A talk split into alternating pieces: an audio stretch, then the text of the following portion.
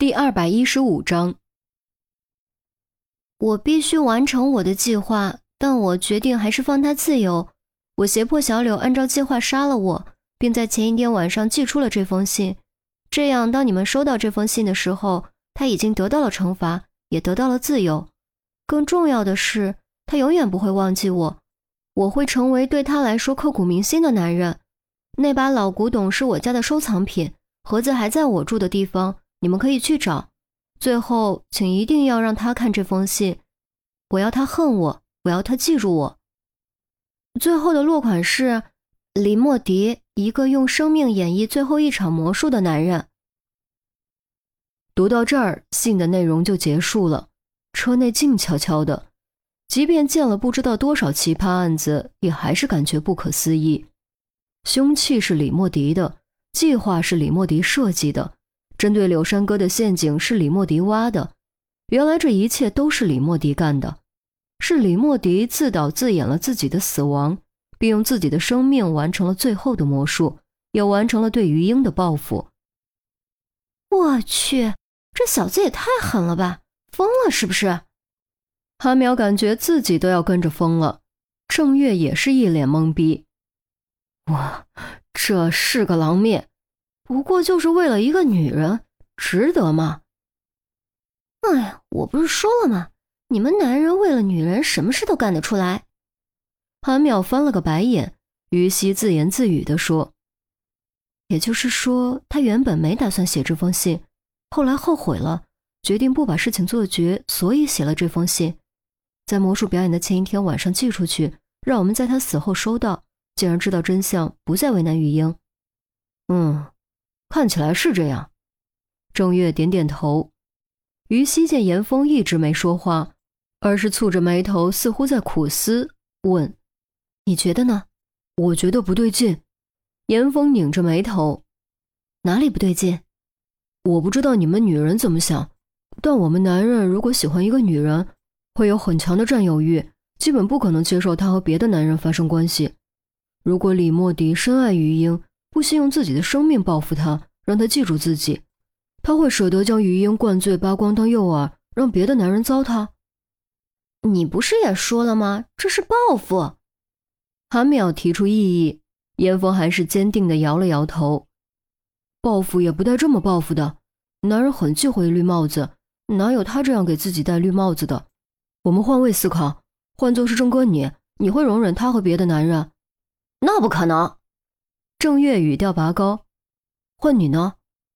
严峰又问韩淼，韩淼咬牙切齿：“除非他想死了，这就对了。除非李莫迪心理变态，不然我觉得他做不到这种程度。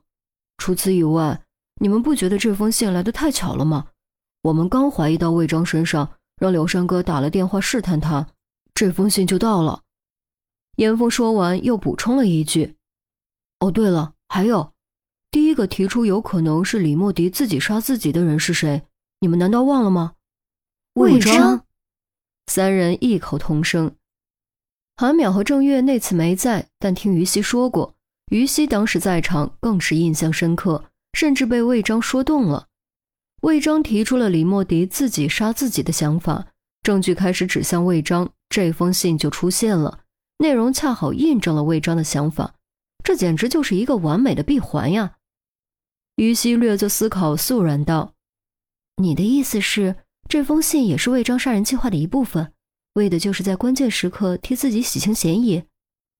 严峰颔首道：“虽然不敢肯定，但这是一种可能。假设幕后主使真的是他，他能设计出这种杀人计划，就应该能想到后来的发展，进而也就完全有可能提前写下这么一封信，以李莫迪的名义寄出。”以此来混淆我们的视线，洗清自己的嫌疑。韩淼、正月相视颔首，通过严峰这么一分析，也的确有这种可能。总而言之，我们不能轻易相信这封信。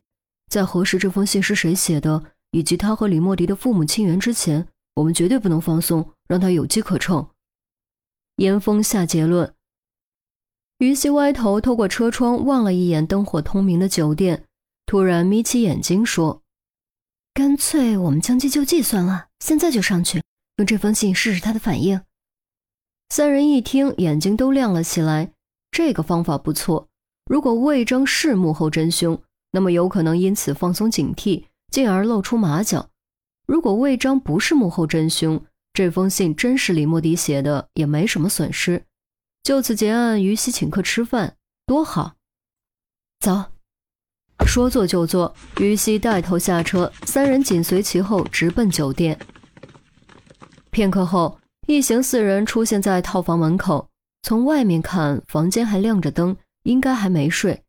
但足足过了接近五分钟，房门才被打开，是魏章开的门，身上披着睡袍，正在系腰带，额上汗渍津津，还有点喘气，似乎刚刚经历过激烈运动。怎么又是你们？这么晚来干嘛？魏章显得很不耐烦。没有急事，我们当然不会这么晚过来。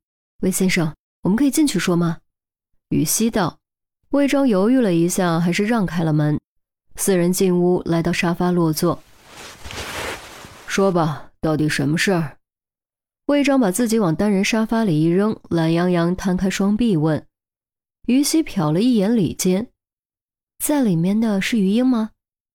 废话，不是他还能是别人？你们看我是那种出轨的人吗？对于于西的质疑，魏章有点生气。于西倒是没在意。继续道：“那就请于英也出来一下。接下来我要说的事，他最好也在场。”等着。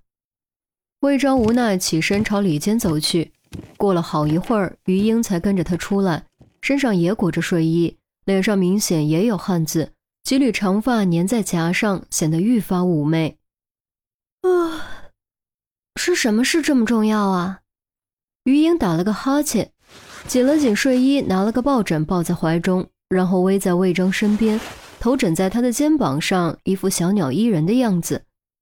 我们收到了一封信，于西道：“一封信有什么大惊小怪的？”